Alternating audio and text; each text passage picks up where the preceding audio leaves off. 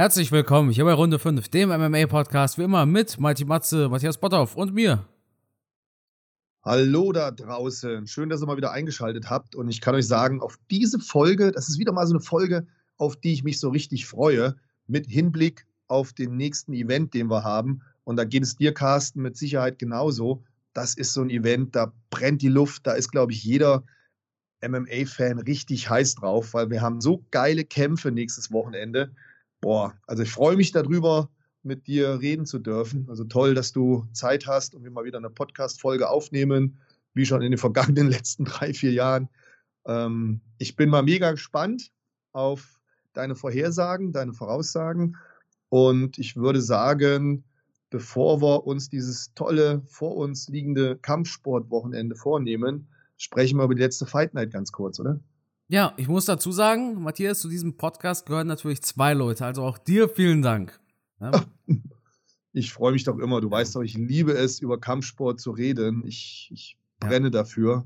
Und ich mache es natürlich auch in meiner Freizeit, hier im Fitnessstudio und überall ist es immer wieder Thema. Es macht mir einfach riesen Spaß. Du brennst dafür. Das haben wir auch am vergangenen Wochenende in Hannover gesehen. Stimmt, ja, war geil. Wie war denn die Stimmung? Ja, super. Man hat ja? natürlich gemerkt, dass die Hallen jetzt wieder voll sind, dass immer mehr Publikum kommt.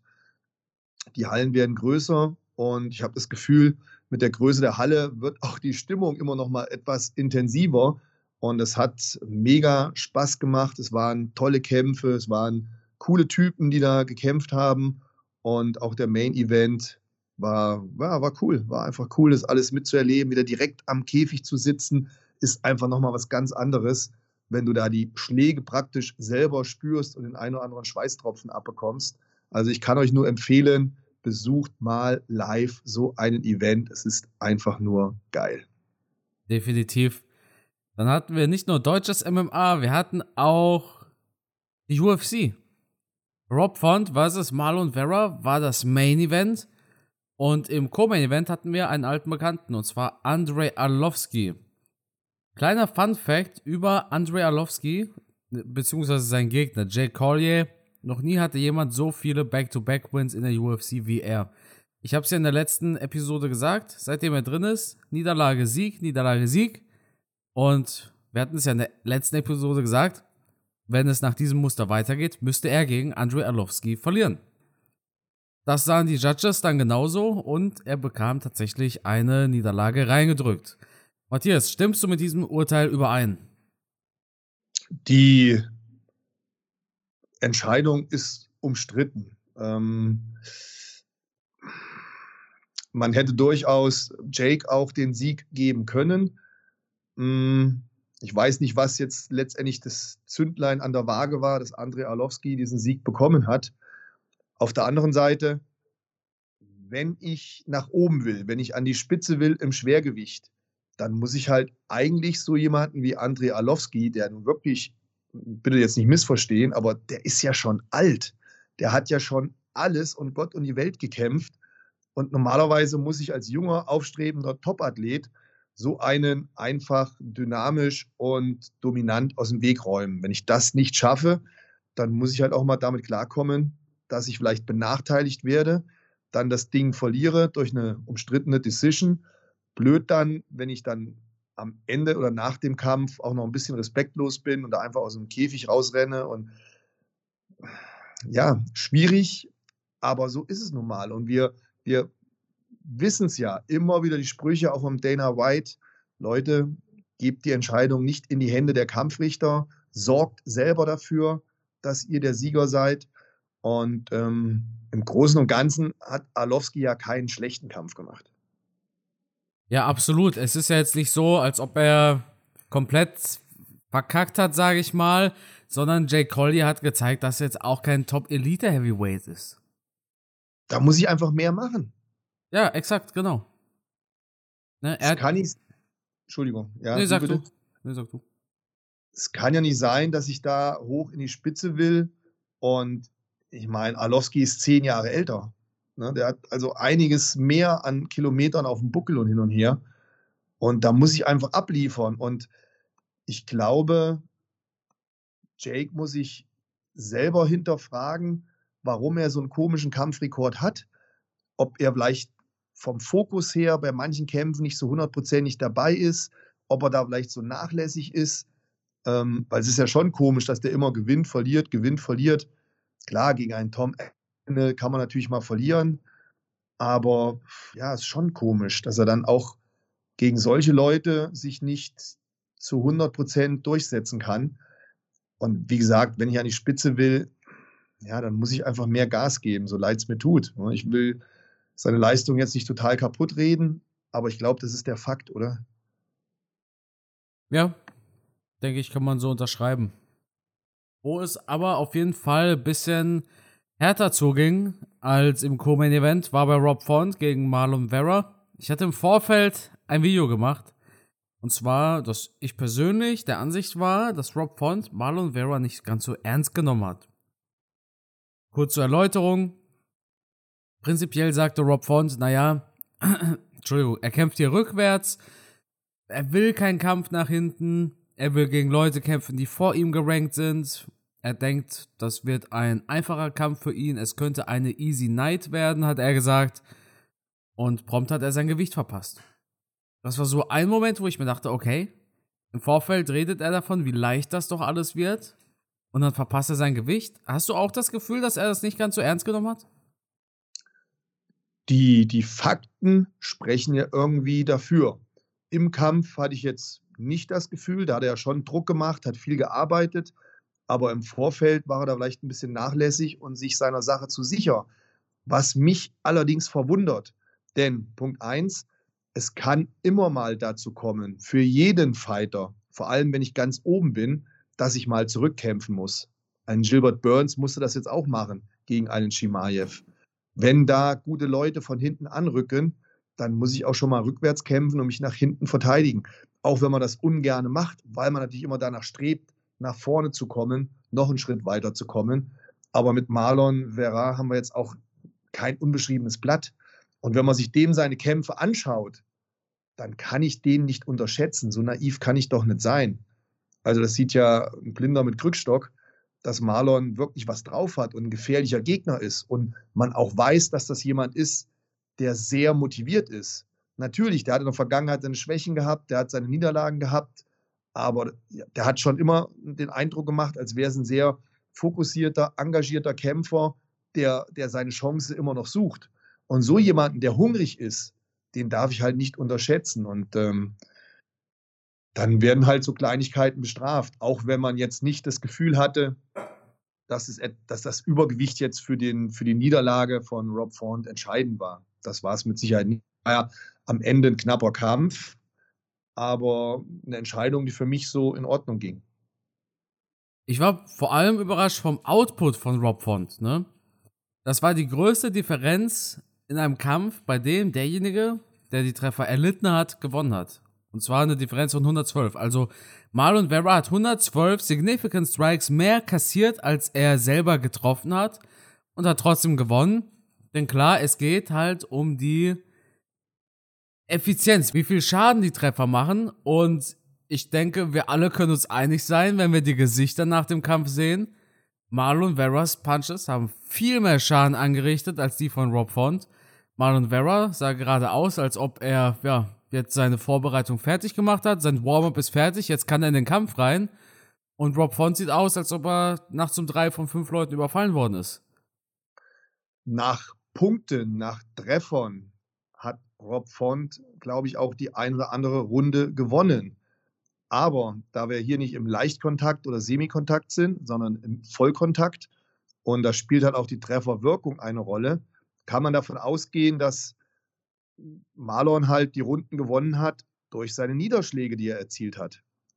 Das waren ja wirklich knackige Dinger, wo Rob Font jedes Mal kurz vor einer Niederlage stand genau. und eigentlich das Rundenende ihn, glaube ich, gerettet hat. Ich weiß nicht, ob er das noch überstanden hätte, weil es sah schon ziemlich hart aus, ziemlich brutal. Und Marlon hat auch gut nachgesetzt.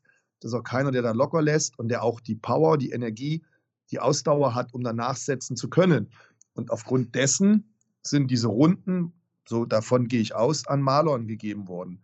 Und dann muss man halt auch mal schauen, Ich habe mir den Kampf nochmal angeschaut, nachdem ich gesehen habe hier, wie viel Treffer Rob von geleistet hat, geschafft hat.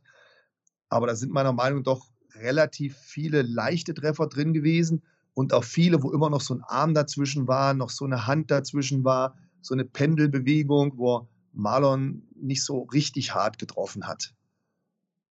Also da waren jetzt nicht die wirklichen signifikanten Treffer, wie sie genannt werden, die waren für mich jetzt da gar nicht zu sehen. Und man hat es ja auch nachher, du hast es eben super gesagt, bei Marlon im Gesicht gesehen.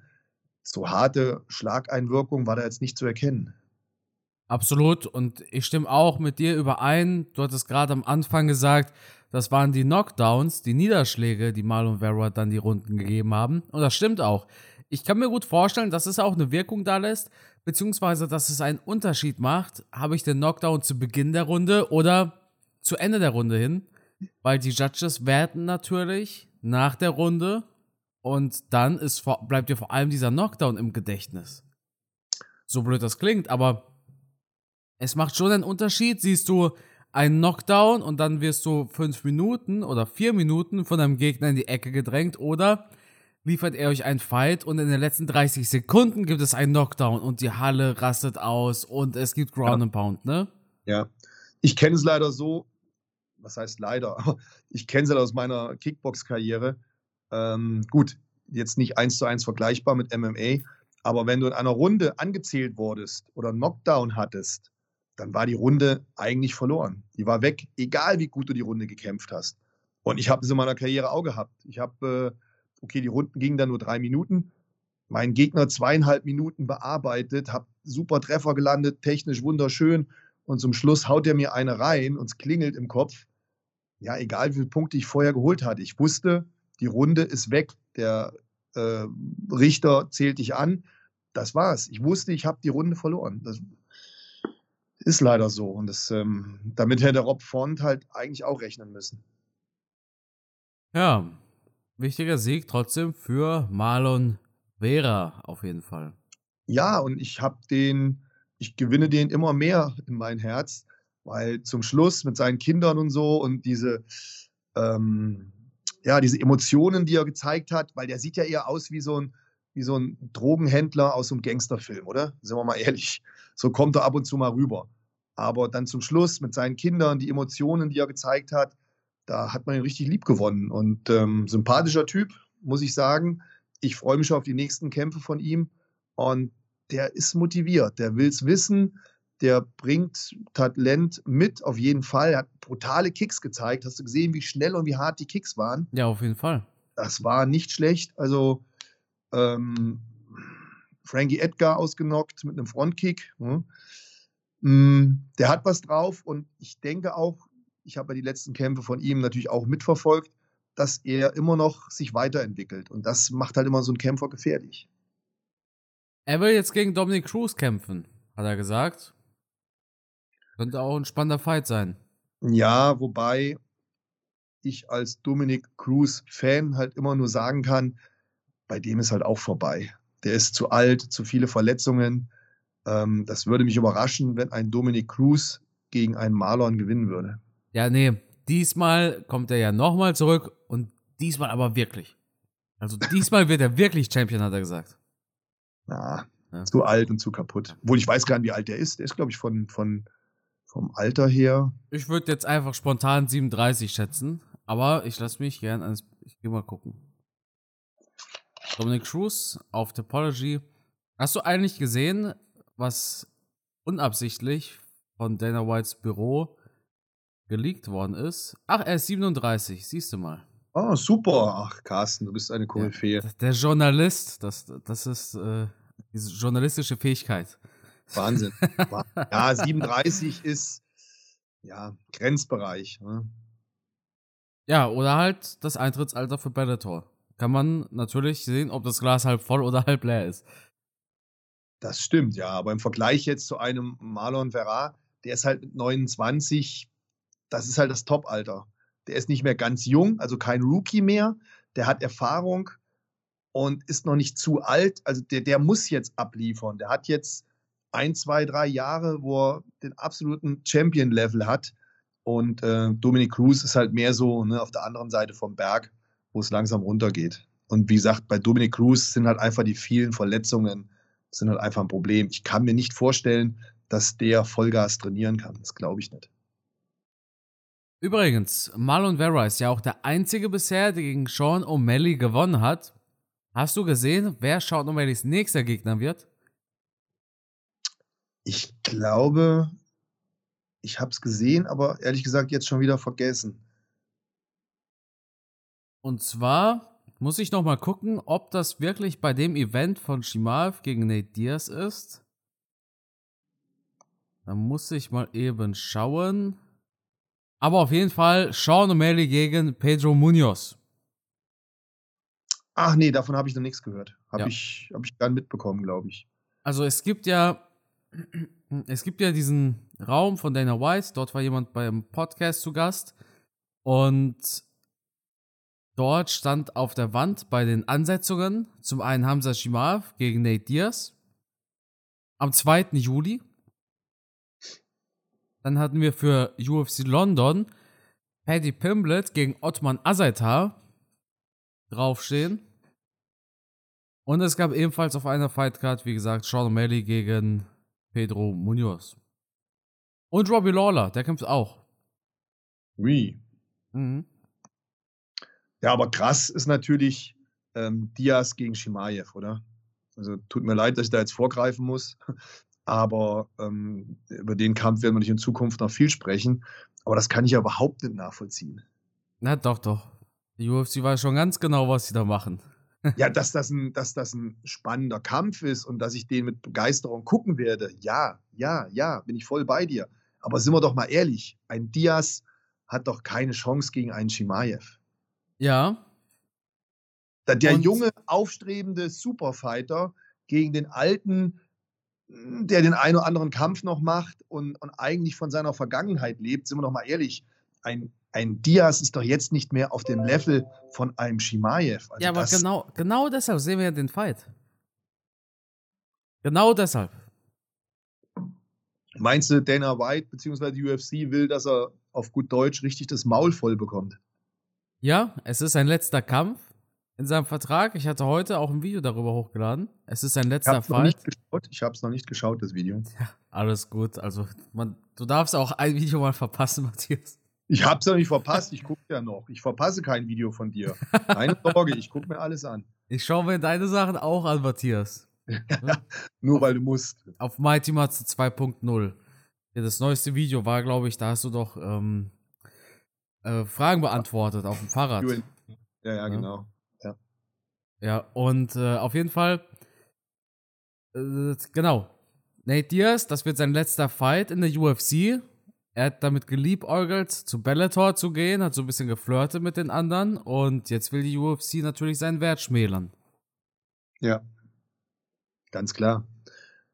Also ich sehe da keinerlei Chancen für Diaz, bin ich ganz ehrlich, aber da werden wir zu einem späteren Zeitpunkt nochmal im Detail drüber sprechen. Ja, Kommen wir zu UFC 274. Samstag auf Sonntag auf The Zone. Wo starten wir? Main Card haben wir Shogun Rua gegen Ovin St. Prue. Nur geile Kämpfe. Das, das fängt ja schon an mit Donald Cerrone. Dem Mann muss man einfach Respekt aussprechen. Ich meine, der hat für mich Legendenstatus, auch wenn er natürlich jetzt nicht mehr so frisch ist. Aber einfach Legende. Freue mich immer darüber, Cerrone zu sehen. Und gegen Show Lawson, Larson oder wie auch immer der heißt, wird es mit Sicherheit auch spannend. Aber wir haben auch auf der, auf der Prelims-Karte, haben wir auch hier diesen, diesen Brasilianer, diesen Rogerio de Lima, finde ich mega interessant. Wir haben ähm, also da auch schon den einen oder anderen guten Kampf, den man sich anschauen kann. Wobei wir uns jetzt aber nicht so lange damit aufhalten wollen. Denn die Maincard fängt mit Maurice Shogun Rua an. Ich dachte, er hätte schon längst aufgehört. Und viele von euch, so wie der Carsten, ne, der Kampfgeist MMA, der hat ja auch keine Ahnung. Der guckt ja erst seit zwei Tagen Kampfsport. Aber ich, ich habe ja vor, vor Jahren, ich glaube, da war der Carsten noch gar nicht geboren, da habe ich schon Maurice Shogun Rua gesehen bei Bright. Da ist der mit Anfang 20, 21, 22 Jahren Champion geworden in diesem Grand Prix-Fight da, in diesem Tournament. Das waren Kämpfe, wo noch Soccer-Kicks erlaubt waren. Ich glaube sogar auch Kopfstöße noch. Da war der Typ eine Maschine, eine Legende. Auch über die Jahre hinweg immer Leistung gebracht, immer spektakuläre Kämpfe. Schaut da gern mal im Internet auf YouTube euch den einen oder anderen Fight an. Ähm, gegen Dan Henderson zum Beispiel. Der Typ ist ja ein absoluter Ausnahmekämpfer. Ich habe ihn auch schon live kämpfen sehen. War mir eine große Ehre. Also einfach ein Megatyp. Und ich dachte eigentlich, er hätte seine Karriere schon beendet. Und jetzt ist er wieder am Start. Also ein definitiv unterhaltsamer Kämpfer, der natürlich jetzt schon in die Jahre gekommen ist. Und äh, von OSP haben wir natürlich auch nicht mehr so viel zu erwarten. Aber trotzdem schön, dass man die beiden nochmal sieht. Wo hast du ihn denn live kämpfen sehen? In Hamburg? Ja. Genau, gegen Anthony Smith war das, glaube ich. Oder? Ja. ja. Dieser Knock Knockout im Stand. Ja. Genau, da ja, erinnere ich mich dran. Ich weiß nicht, du hast wahrscheinlich die alten Kämpfe gesehen bei Bright von, äh, von Ruhr. Das ist einfach spektakulär, ey. Also eine Maschine damals gewesen. Und wie gesagt, mit, mit Anfang 20 schon ein absoluter Top-Kämpfer. Genau, also auch an die Leute, die den UFC Fight Pass haben, ihr könnt dort auch nach den Pride-Kämpfen gucken. Da müsst ihr nicht diese grottenschlechte YouTube-Qualität euch reinziehen, sondern halt, ja, die normale Qualität, die damals Standard war.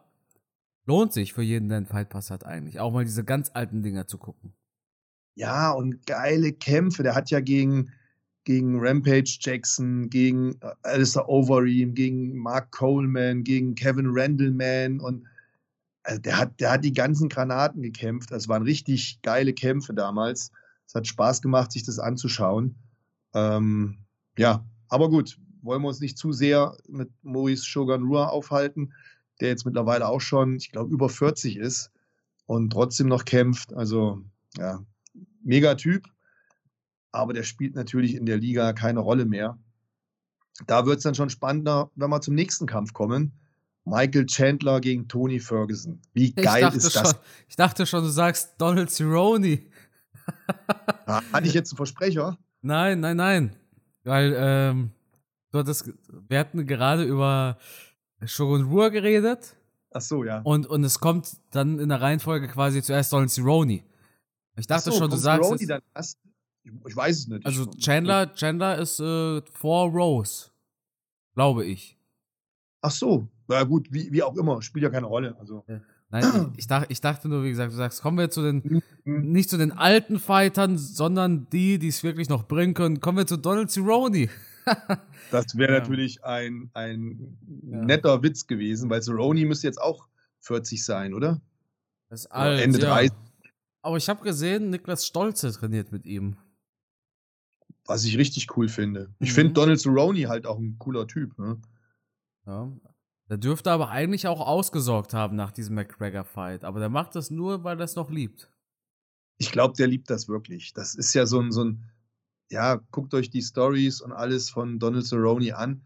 Das, das ist schon unikat. Das ist schon ein Typ mit seiner Ranch, die er da hat und so dieses Cowboy-Leben und so ein bisschen Adrenalin-Junkie. Der hat richtig Spaß, oder? Ja, auch so richtig amerikanisch. So stelle ich ja, mir einen genau. Amerikaner vor. So American. Ja, ja. ja genau. Ein also, Typ, der immer jeden gekämpft hat. Genau, genau. Der nie jemanden gemieden hat, der große Kämpfe verloren hat, der manche große Kämpfe gewonnen hat und naja, irgendwie sind heute, also Samstagabend, alle so ein bisschen miteinander verknüpft. Donald Cerrone verlor gegen Tony Ferguson. Tony Ferguson verlor gegen Justin Gaethje. Mhm. Und Sonntag sagen wir, Justin Gaethje verlor gegen Charles Oliveira. Aber nichtsdestotrotz, ja, Cerrone gegen Lawson ist halt auch so ein Fight für die alten Fans, sage ich mal. Oder für die Fans, die schon sehr lange dabei sind. Ja. Ich glaube, diese Zielgruppe will man damit erreichen eigentlich. Ja. Weil beide, beide, bisschen, ja. Vielleicht auch ein bisschen denen nochmal eine Plattform geben und so ein bisschen Respekt aussprechen, weil die haben ja beide schon viel für die UFC getan. Die haben schon ähm, einige Kilometer auf dem Buckel im Cage und haben auch immer spektakulär abgeliefert, waren immer loyal der UFC gegenüber. Also wie du eben schon gesagt hast, Cerrone ist keinem aus dem Wege gegangen, hat nie einen Kampf ja. abgesagt war immer on point, immer in Form, hat immer spektakulär gekämpft, egal ob er verliert oder gewinnt. Also eigentlich als Arbeitgeber bist du mit so einem zufrieden und dann gibst du dem natürlich auch nochmal so einen Kampf. Und ich denke, Absolut. die Fanbase ist auch da, weil er halt so ein typischer Amerikaner ist. Absolut. Zumal sie auch wirklich eine große Bühne bekommen. Main Event, also nicht Main Event, Main Card von UFC 274 ist schon was Besonderes.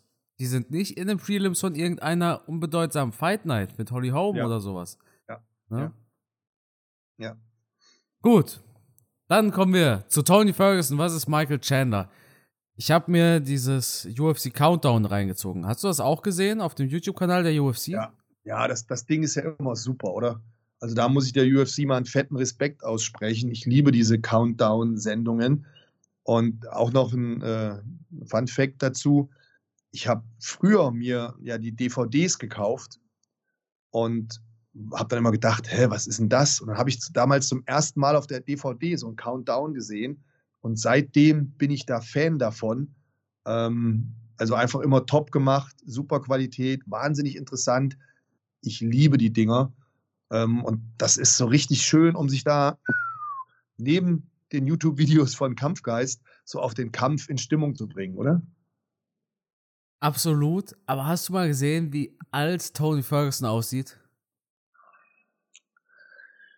Ja, Tony hat, da, Tony hat da einen richtig grauen Bart in der Episode, in dem Video. Ich bin leider genauso grau. Und ähm, ja, auf der anderen Seite, wir, wir sind wieder beim Thema. Auch ein Tony Ferguson ist mit seinen 38 Jahren kein Jungspund mehr. Wir befinden uns hier auch im, im letzten Viertel seiner Karriere, vielleicht auch Fünftel. Ähm, es geht dem Ende zu. Das ist schon ein sehr entscheidender Kampf für ihn. Ähm, ich glaube, dass er an alte Formen nicht mehr anknüpfen wird. Wobei die letzten Gegner, gegen die er verloren hat, natürlich alles auch Superkämpfer waren. Das muss man nicht dazu sagen. Die Greme de la Greme, die Spitze, auch ein Benil Dariush zähle ich dazu. Ähm, nichtsdestotrotz, jetzt die vierte Niederlage gegen Chandler zu kassieren, das wird, ja, wird der Karriere natürlich nicht ähm, beitun, sondern ja, dann wird schon langsam der rote Bereich, oder? Ja, zumal du ja gerade die Creme de la Creme angesprochen hast und Chandler ist halt ein Teil davon. Er ist auch ein Teil dieser Creme de la Creme, die wir da im weltweiten Leichtgewicht haben. Absolut. Ich meine, klar, er hat die letzten beiden Kämpfe verloren, aber wenn das mal keine spektakulären Kämpfe waren, also dann weiß ich nicht, was spektakulär sein soll. Man könnte sogar sagen, die letzten drei Kämpfe von ihm waren spektakulär, weil auch gegen Dan Hooker, das war natürlich eine krasse Nummer, die uns, glaube ich, alle so ein klein bisschen überrascht hat, wie er da in der Form gewonnen hat. Charles Oliveira hat er kurz vor einer Niederlage gehabt. Also ein Augenzwinkern hätte gereicht und er hätte wahrscheinlich gewonnen. Das gleiche bei Justin Gaethje. Ich meine, er hätte Justin zweimal angenockt. Justin hatte Hühnchenbeine, hat sich dann aber mit seinem Eisenkinn da durchretten können, mit seinen Nehmerqualitäten. Aber einer der härtesten und unterhaltsamsten Kämpfe, die man in der letzten Zeit gesehen hat, zwischen Justin Gaethje und Michael Chandler. Also Chandler auf alle Fälle ein sehr sympathischer, sehr geiler Fighter, der immer on point austrainiert ist. Also der Typ sieht ja auf der Waage aus wie, wie abgezogen. Keine Haut mehr, kein Fett mehr brutale Muskulatur und ja, es ist, er, er, ich, also ich finde ihn sympathisch. Mir, mir kommt er super rüber, ähm, scheint auch ein sehr bodenständiger Typ zu sein. Ähm, auf der anderen Seite bin ich auch immer schon Tony Ferguson-Fan gewesen, auch wenn der ein bisschen durchgeknallt ist. Also für einen von beiden wird es mir auf alle Fälle am Wochenende leid tun.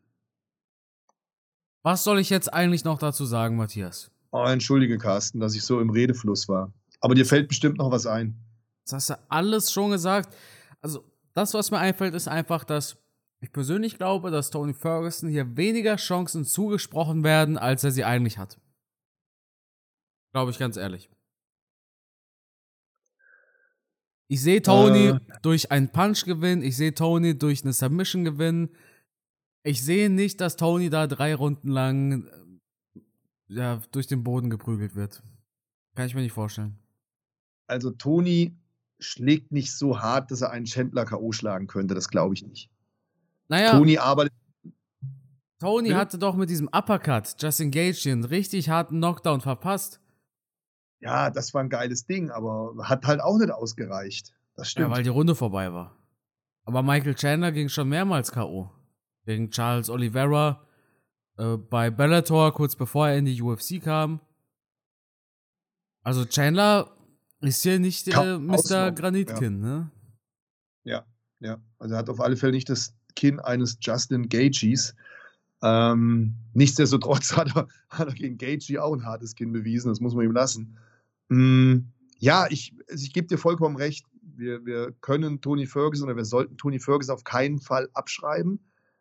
Aber ich habe halt ein bisschen Angst, dass der einfach schon zu viele Körner gelassen hat. Der hat ja schon das ein oder andere an Verletzungen. Die letzten Kämpfe waren auch ziemlich zerstörerisch für ihn. Der eine oder andere konnte es überhaupt nicht verstehen, wie er, wie er da noch weiter kämpfen konnte. Ähm, einmal, glaube ich, der Ellenbogen, einmal das Knie, was da in Mitleidenschaft gezogen wurde. Und trotzdem hat der nie aufgegeben. Also unvorstellbar. Ich, äh, ich, ich glaube auch, dass der körperlich einfach am Limit ist, dass der körperlich ziemlich platt ist. Und die psychischen Probleme von Tony Ferguson, die wurden ja in der Vergangenheit jetzt auch schon offengelegt. Ich glaube einfach, dass er körperlich nicht mehr so kann, wie er früher mal konnte. Und dass das so ein Knackpunkt sein könnte. Absolut. Ja, nicht nur diese physischen, auch die psychischen Probleme. Die werden schon Spuren hinterlassen haben. Also, was ich damit sagen will, ein Tony Ferguson in Topform, dem hätte ich zu 100% zugetraut, dass er einen Michael Chandler schlägt. Aber jetzt mit den ganzen Wehwehchen und Verletzungen, die er schon hatte, boah, sehe ich da echt ein Problem, wenn du gegen so eine Maschine wie Michael Chandler kommst. Ich weiß nicht, ob der, Tony war ja da früher auch so, so ein Trainingsweltmeister. Der hat ja trainiert, ne? der hat ja geschlafen, der hat ja immer trainiert. Ich weiß nicht, ob der das Programm jetzt alles noch so abspulen kann. Früher hat er ja auch eine Kondition gehabt wie ein Pferd. Dem hast du ja von der ersten bis zur letzten Runde nichts angemerkt. Da hat ja manche Gegner durch die, die Anzahl der Treffer zerstört und ähm, konnte halt auch konditionell, auch wenn er mal eine Runde verloren hat, dann immer noch mal einen drauflegen, hat ja sehr unkonventionell gekämpft mit, mit verschiedenen Techniken, mit denen man gar nicht gerechnet hat, mit Ellenbogenstößen. Also er ist schon sehr speziell von seiner Kampfart. Ähm, aber ich glaube, das geht, wenn man natürlich nicht mehr optimal trainieren kann, dann irgendwann doch verloren. Ja, kann man nicht besser sagen. Wie lautet deine Prediction? Ich denke, dass Michael Chandler gewinnt. Tony Ferguson, dritte Runde, Darce Choke. Meine Prediction. Möglich, ich denke, Michael Chandler, Punktsieg. Ich sag Tony. Tony Submission. Ich weiß nicht, ich habe da irgendwie ich habe das im Gefühl, ich habe das einfach im Gefühl, dass Tony uns da alle schockieren wird. Ich hatte das Gefühl aber auch schon öfters bei einem Tyron Woodley und dann hat er uns mit schlechten Leistungen schockiert, nicht mit guten. Aber aus Tony Ferguson ist ja noch kein Rapper geworden. Dementsprechend ist da noch ein bisschen Resthoffnung drin. Co-Main Event. Thug, Rose Namajunas versus Carla Espasa. Das Rematch nach acht Jahren. Rose hat ja eine Rechnung zu begleichen. Denn sie hat schon mal verloren. Ein geiler Fight, oder? Auf jeden Fall. Beide haben ja, korrigiere mich, wenn ich mich täusche, bei TUF The Ultimate Fighter genau. angefangen, genau. oder? Ähm, von da aus ging die Karriere los bei beiden. Ist ein klein bisschen unterschiedlich verlaufen. Aber Carla war ja auch schon Champion. Stimmt's? Uh, ist jetzt nur. Carla Espasa war, glaube ich, schon mal Champion. Ja, die hat, glaube ich, schon einen Gürtel gehabt. Wahrscheinlich hat sie den Gürtel gehabt und dann direkt wieder verloren. Mein, ja, ja, ähm, irgendwie war Nick, was. Nick, Kann Nico, auch sein, dass Nico Montagno war auch mal UFC-Champion ne? Also, das weiß auch keiner mehr. Aber ich sehe hier trotzdem ganz klar als Favorit Rose den Kampf gewinnen. Ja, denke ich auch. Ach ja, sie war die erste UFC Strawweight Champion. Oh Gott, bin ich gut. Experte für Frauen-MMA, Matthias. Ah, wer sagt's denn? Wer sagt's denn? Ich meine, sie hat schon gute Wins. Gegen Michelle Waterson hat sie gewonnen. Gegen äh, Alexa Grasso hat sie gewonnen. Ja, wie gesagt, ne, vor acht Jahren hat sie da Rose Namajunas in der dritten Runde zum Abklopfen gebracht. Mhm. Ja, die hat äh, einen relativ guten Bodenkampfstil. Ähm, das, das kann sie auch gut. Aber ich denke mir, Rose hat mittlerweile in, in allen Belangen aufgeholt. Ich, hm, ist halt die Frage, wie kriegt man es vom Kopf her hin? Wenn es auf den Boden geht, ja, hat äh, Carla Esparza mit Sicherheit eine Chance. Im Stand sehe ich Rose eigentlich deutlich vorne. Aber nein, ich, ich behaupte, Rose wird das Ding gewinnen. Sehe ich genauso. Ich denke, da sind wir uns einig. Und dann haben wir das Main Event. Charles Oliveira versus Justin Gaethje. Oliveira ist in meinen Augen hier auf dem Weg zum absoluten Lightweight Gold. Ich weiß, jetzt kommen viele und sagen, aber was war mit Rabib? Naja, Rabib hat gegen drei Fighter aus der Top 5 gewonnen, insgesamt.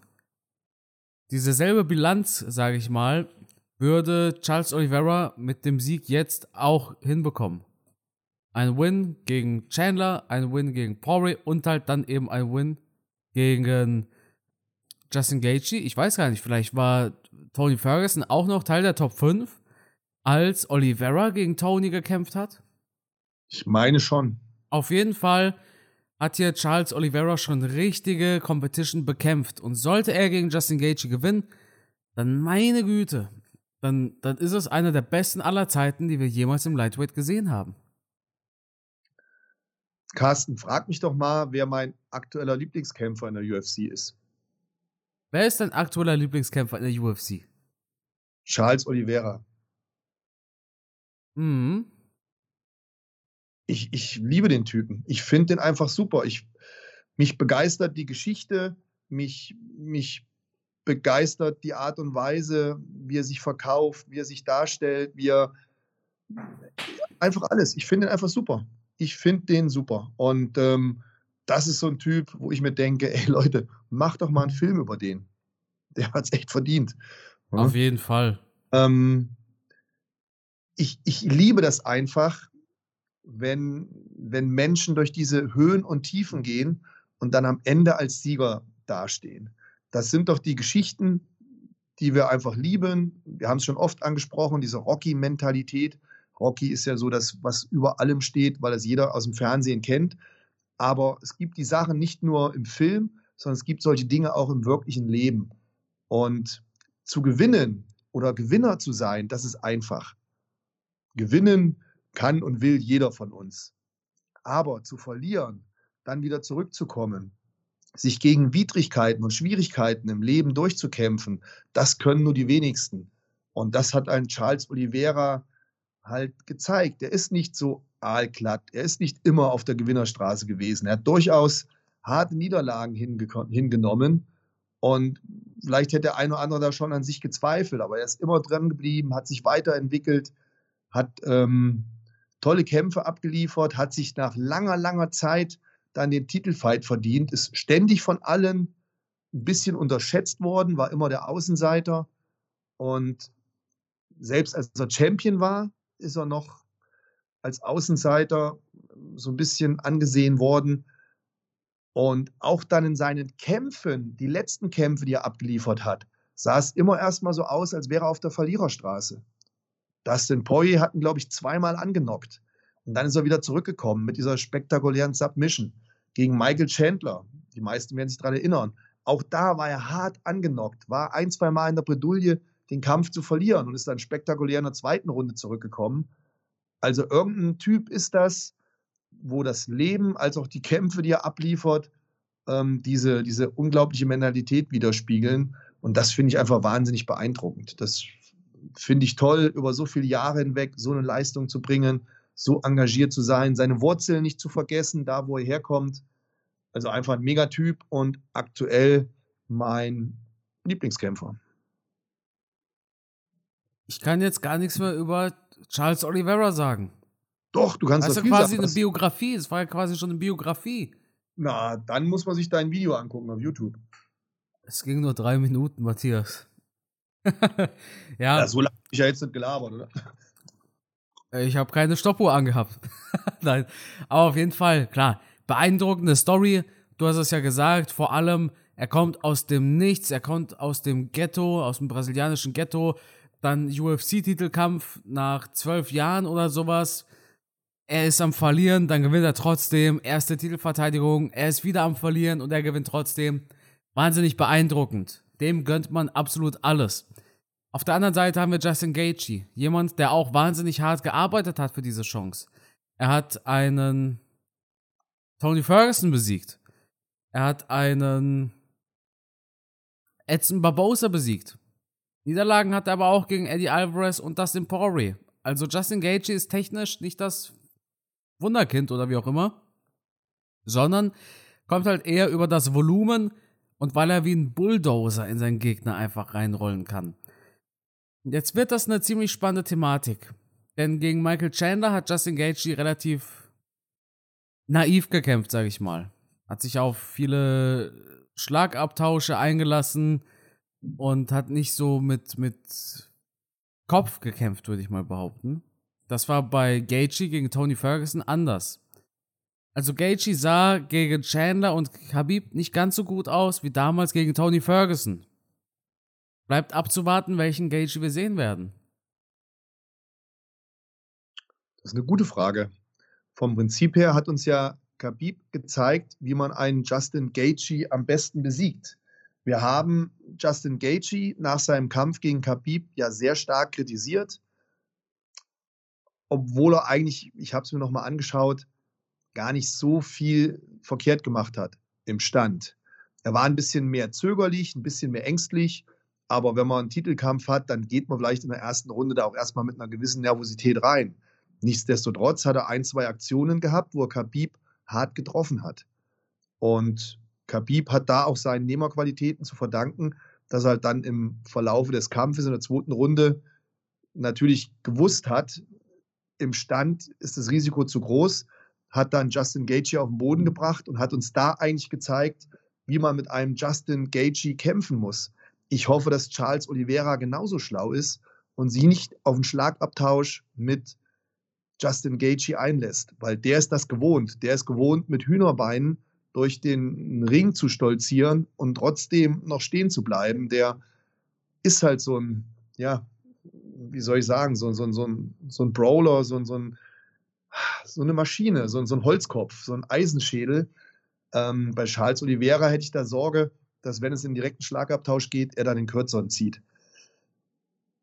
Er muss Justin Gaethje eigentlich auf den Boden bringen, wenn er das geschafft hat, wobei Justin Gaethje als ehemaliger Ringer mit Sicherheit eine gute Takedown-Defense hat, dass es nicht einfach wird, ihn zu Boden zu bringen. Aber da hat uns ja Charles Oliveira gesagt, äh, gezeigt, Entschuldigung, wie er auch im Stand jemanden ähm, submitten kann, K.O. strangulieren kann. Gegen Dustin Poirier hat er das ja gemacht.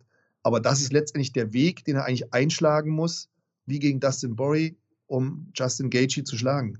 Dustin, Justin, oh Gott, was für Wortspielchen hier. Kommen wir richtig durcheinander. Glaubst ja. du nicht, dass, ja, äh, nee, doch, glaubst du, hast ja gerade gesagt. Also, Charles Oliveira muss sich quasi den Rücken von Gaethje schnappen, muss diese Sneaky Submission finden. Aber ich weiß noch, wie ich nach diesem Poirier-Fight gesagt habe, Charles Oliveira, seine physische Kraft hat mich überrascht, wie er Poirier an den Käfig drücken konnte. Dass mich das auch überrascht hat. Ja, stimmt. Stimmt. Hat ihn an den Käfigrand gedrückt, hat da mit Ellenbogen gearbeitet, war, äh, war überraschend, hat auch im Innenfight einen guten Eindruck gemacht. Knie, Ellenbogen, aber das klassische Boxen, da war Poirier halt überlegen. Aber du hast es gut gesagt, er, das war schon, äh, ja, war schon krass, wie er da auch im, im Stand dann ähm, viele Ellenbogentechniken reingebracht hat. Aber wie gesagt, gegen Justin Gaethje, ob das alles nochmal so funktioniert, ich würde da an seiner Stelle eher versuchen, den Bodenkampf zu suchen, weil da wird Justin Gaethje keine Schnitte kriegen. Das haben wir gegen Khabib gesehen, dass er, was das BJJ betrifft, doch Defizite hat. Wie lautet deine Prognose, Matthias? Ich habe Angst, dass ich jetzt sage, dass Charles Oliveira gewinnt und ich dann traurig bin am Wochenende. Man muss, sich sein, man muss sich seinen Ängsten stellen.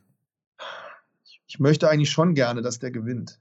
Bin ich ganz ehrlich. Auch wenn ich Justin Gaethje mag. Aber dadurch, dass ich Charles Oliveira Fan bin, jetzt habe ich echt schon Angst. Oh Gott, jetzt werden alle am, am, am Telefon, sage ich schon, zu Hause zuhören und wir sagen, oh, der Bottorf, was für ein Weichei, jetzt haust doch raus. Ja, ich denke, Charles Oliveira gewinnt durch Submission in der zweiten Runde. Man merkt schon, wie deine Stimme ein bisschen zittriger geworden ist. Absolut. Dann werden sich alle denken, wenn am Ende Justin Gaethje gewinnt, Mann, der Matthias sitzt jetzt ganz traurig vorm Fernseher. Das wird so sein dann, das wird so sein, ja. Ja.